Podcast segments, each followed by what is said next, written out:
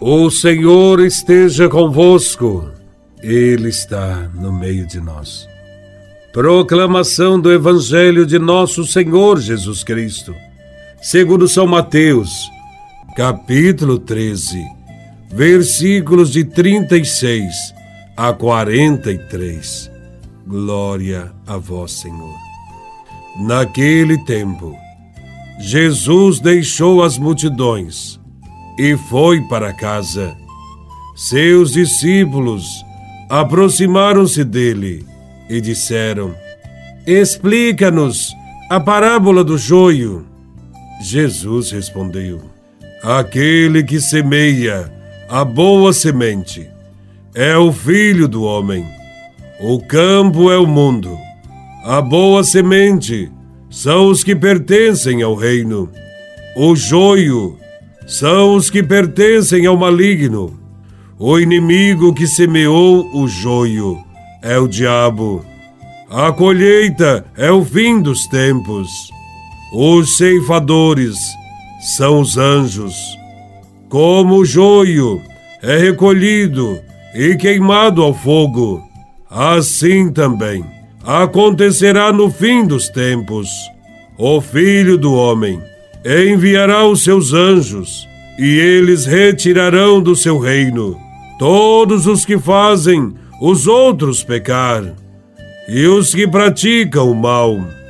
Depois os lançarão na fornalha de fogo. Ali haverá choro e ranger de dentes. Então os justos brilharão como o sol no reino do seu Pai. Quem tem ouvidos, ouça. Palavra da salvação. Glória a vós, Senhor.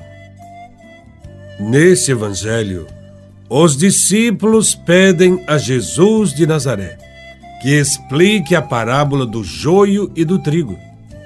Jesus explica cada um dos seis elementos da parábola e dá um sentido. Jesus é o semeador que veio instaurar o reino do amor de Deus no coração dos homens. É Ele quem planta a boa semente da Sua palavra e dos seus ensinamentos no coração de todos os que querem pertencer ao reino dos céus. Todo aquele que acolhe a Sua mensagem terá vida plena e no fim dos tempos brilhará como o sol no reino de Deus. O joio e o trigo são plantas muito parecidas, a ponto de confundir a visão de quem colhe. A semelhança entre essas duas plantas é tão grande que em algumas regiões costuma-se denominar o joio como falso trigo. Dentro do nosso coração há trigo, mas também há o joio. Por isso, há dentro de nós uma luta constante entre o bem e o mal. Quando, porém, nos apossamos da semente da palavra que Jesus nos deixou, nós saímos vitoriosos e o bem prevalece. E é a partir dessa dinâmica que cada um de nós pode ser uma boa ou uma má semente neste campo que é o mundo. Jesus nos dá entendimento sobre a parábola do joio e do trigo para que possamos ajuizar qual é o tipo de semente que tem sido jogada no terreno do nosso coração.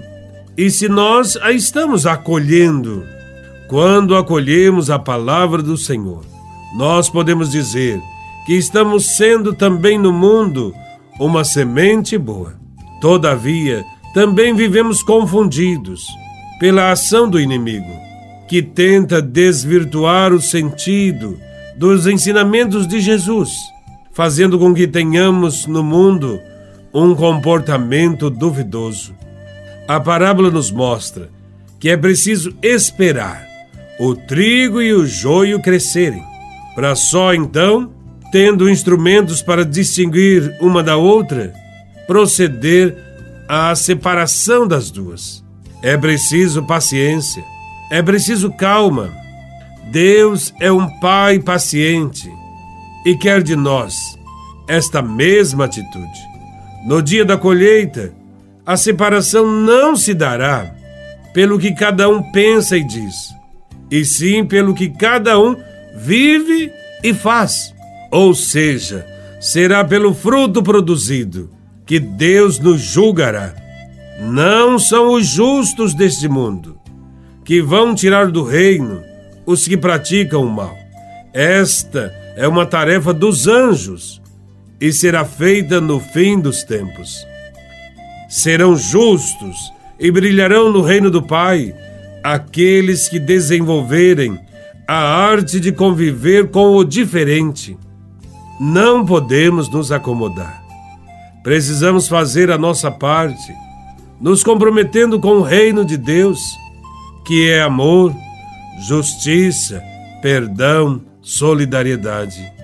Diante deste Evangelho, façamos alguns questionamentos. O que nós temos feito pelo reino de Deus? Nós somos mais parecidos com o trigo ou com o joio? Qual é a influência que exercemos sobre os nossos amigos. Nós somos instrumentos do bem ou do mal neste mundo. Que o Senhor nos ajude a sermos uma boa semente. Louvado seja nosso Senhor Jesus Cristo, para sempre seja louvado.